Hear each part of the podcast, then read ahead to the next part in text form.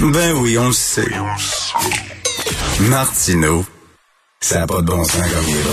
Vous écoutez Martineau. Cube Radio. Alors, vous savez que le Québec bashing est devenu le nouveau sport national des Canadiens, euh, avant même le hockey et le curling. Et euh, les, les, les, joutes de Québec bashing sont bien sûr euh, diffusées en direct à la CBC. Et là, cette semaine, c'est un député qui est arrivé avec un move incroyable, une stratégie fantastique. Il a utilisé l'Holocauste pour critiquer les Québécois. Wow! Et là, les gens dans la salle se sont levés, lui ont fait vraiment une ovation debout. Euh, tout un match de Québec bashing. Nous allons en parler. Habituellement, c'est Don Cherry qui analyse les, les, les matchs, mais là, on va en parler avec Frédéric Bastien, professeur, historien et ancien candidat à la chefferie du PQ. Bonjour, Monsieur Bastien. Oui, bonjour, Monsieur Martineau. Alors oui, tout un alors c'était qui ça? C'était c'était-tu Anthony Hansfeder? Oui, Anthony euh, Father, je suis pas sûr de bien prononcer, là, mais euh, le député de Montréal qui a fait, tout un tour du chapeau. Euh... Alors, son match de Québec bashing. Oui, c'est ça, pour euh, continuer dans les euh, dans les comparaisons avec le hockey, là, pour employer un vocabulaire de hockey. Oui, c'est ça. Alors, ça fait depuis plusieurs jours là qu'il y a, il, y a, il faut comprendre qu'il y a un certain nombre de députés libéraux du Québec qui euh, sont tous euh, extrêmement euh, froids face à l'idée du projet de loi 96, sont très gênés que le gouvernement Trudeau a décidé de pas contester ça devant les tribunaux. Et là, il y avait une motion du Bloc québécois cette semaine mmh. pour réitérer en gros ce que dit la loi 96, notamment que le Québec est une nation de langue officielle française. Et là, monsieur, euh, le député de Mont-Royal, M. Housefather, fait tout ce qu'il peut pour euh, attaquer le, cette affaire-là. Et là, la dernière chose qu'il a trouvé à dire, c'est écoutez, moi, il y a des, des survivants de l'Holocauste qui vont être privés de services en français. C'est terrible tout ça. Regardez ce qu'on fait à des, à des pauvres nonagénaires, vous comprenez, qui ont survécu au camp de la mort et on va leur infliger la goutte ultime de, de, la dernière, si vous voulez, la, la, la dernière, le dernier supplice qu'ils vont subir comme ça à la, à la fin de leur vie, là, vers dans, les derniers milles, ça va être de leur forcer la loi 96. On va leur enfoncer ça dans la gorge. C'est terrible, mesdames et messieurs. C'est horrible. C'est ça. Voilà. Alors, c'est un peu, en gros... mais, mais, mais, mais, mais, il disait vraiment que ces gens-là ne, pourront pas avoir de service de la part du gouvernement? Service en, en, en anglais service en anglais, donc je. je ok, le service en anglais et là, euh, là donc il parlait de ces de, de, de des juifs, euh, des, des, des, des, juifs qui habitent à Ville-Mont-Royal, qui ne pourront pas avoir de service. Non, il parlait spécifiquement de survivants de l'Holocauste. C'est incroyable. Non, non, mais c'est c'est c'est euh, hallucinant. Donc il fait vraiment. Un lien pas entre l'Holocauste et la loi 96. Mais c'est pas la première fois qu'on entend ça, là, qu'on disait que c'était les lois de Nuremberg, les premières lois où on serrait un peu la vis aux aux Juifs, on commençait un peu à leur gruger des, droits.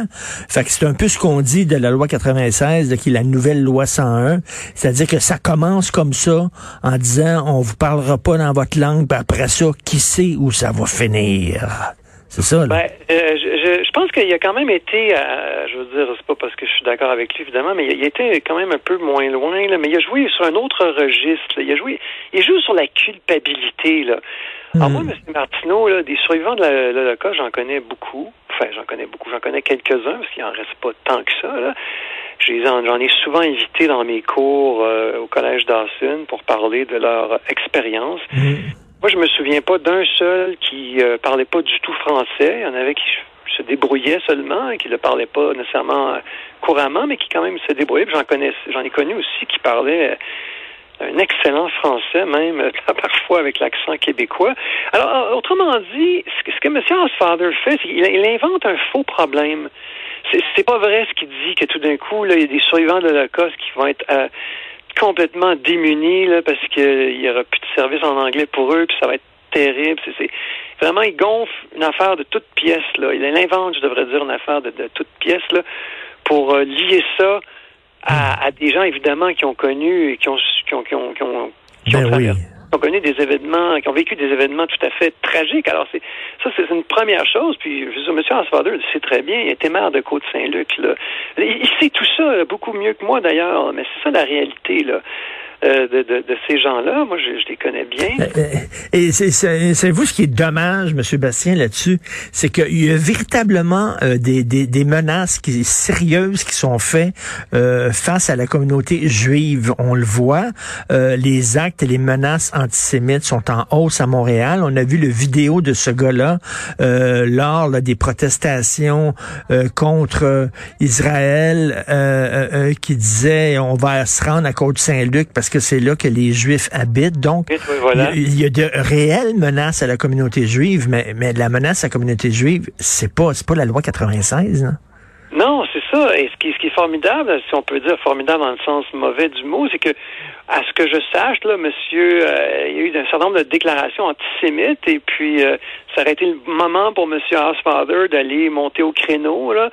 Ça, peut m'avoir échappé, mais j'ai trouvé que les libéraux à Ottawa, incluant monsieur Housefather, avaient l'air assez euh, silencieux, je dois dire, devant certains certains prêches, de certains, euh, de certains porte-paroles euh, musulmans, par exemple. Euh, et alors, alors, Monsieur Bastien, que l'Assemblée nationale n'a pas hésité une seconde et à l'unanimité vraiment condamné l'antisémitisme rapidement, ce qui prouve que justement le gouvernement québécois il n'y a pas une once d'antisémitisme là-dedans. Je trouve ça très cheap de sa part et très démagogue de sa part de faire faire peur là aux, aux survivants de l'Holocauste.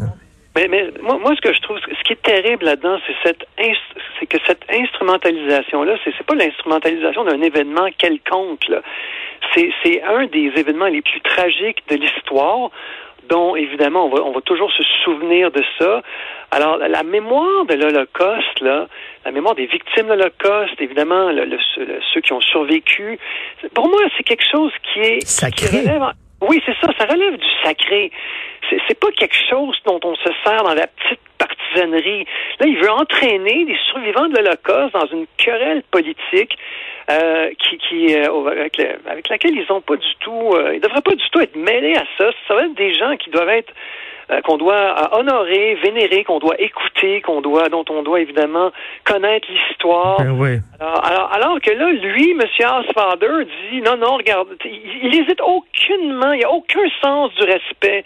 Il y a, toutes les transgressions sont permises pour M. Housefather. On peut transgresser n'importe quoi, ben, on peut instrumentaliser n'importe quoi quand il s'agit de s'attaquer au Québec. Ben, tout à fait. Et, de l'anti-québécisme. Et M. Bastien, on l'a vu à quel il y a des gens qui ont instrumentalisé une tragédie qui s'est déroulée à London, qui était vraiment épouvantable.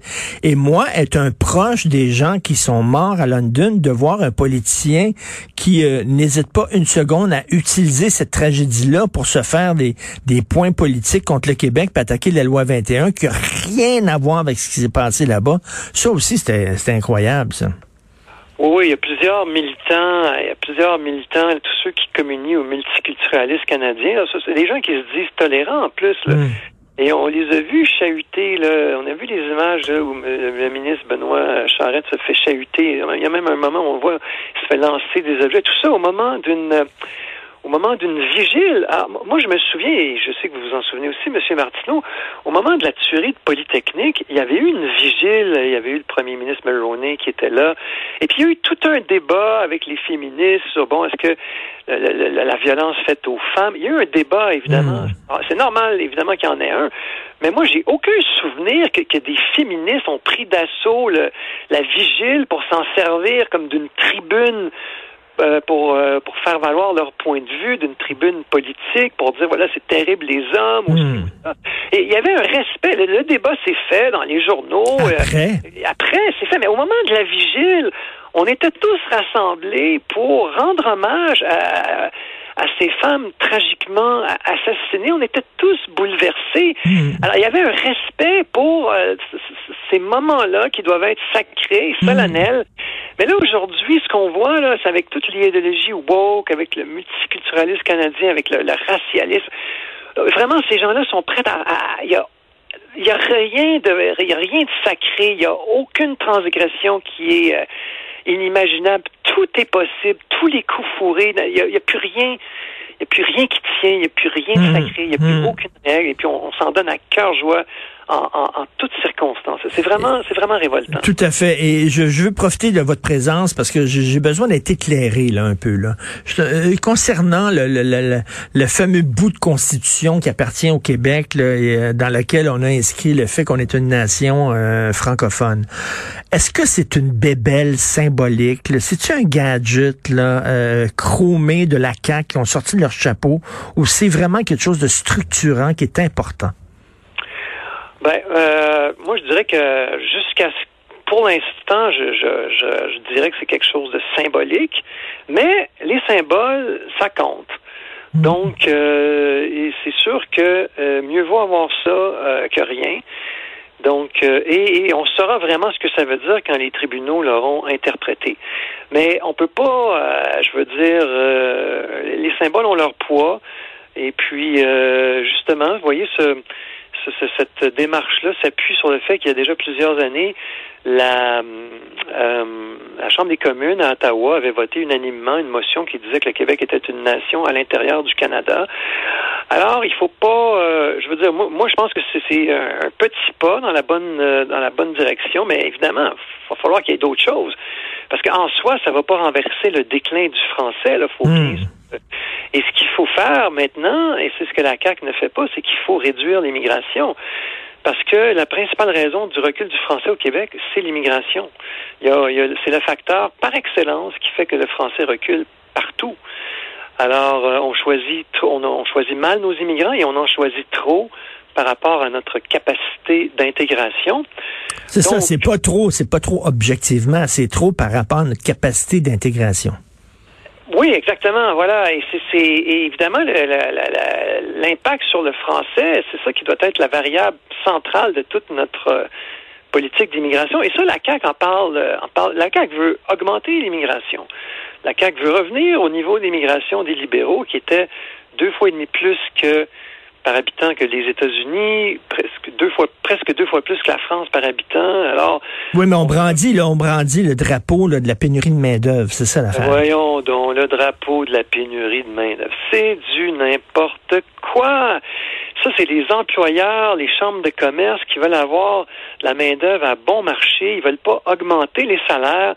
Alors, ils veulent avoir de la main-d'œuvre étrangère qui va déprécier les salaires en commençant évidemment par les salaires des gangs petits, et qui inclut d'ailleurs beaucoup d'immigrants qui sont déjà ici. Alors, ce que ça fait, ça, c'est que ça, ça, ça, vraiment, ça, ça appauvrit les gens qui sont déjà pauvres. Ceux qui sont au bas de l'échelle, ils vont voir leur salaire déprécié par une nouvelle arrivée d'immigration. Et après ça, ben, les immigrants doivent habiter quelque part, avoir un médecin de famille, des, des, des enseignants pour leurs enfants. Ça ne résout aucunement la pénurie Tout à fait. Un mensonge. Tout à fait. Merci beaucoup, M. Frédéric Bastien. On peut lire euh, votre statut, justement, le texte que vous avez publié sur votre page Facebook concernant M. Housefather. Merci, M. Bastien. Merci beaucoup, M. Martineau. Au plaisir.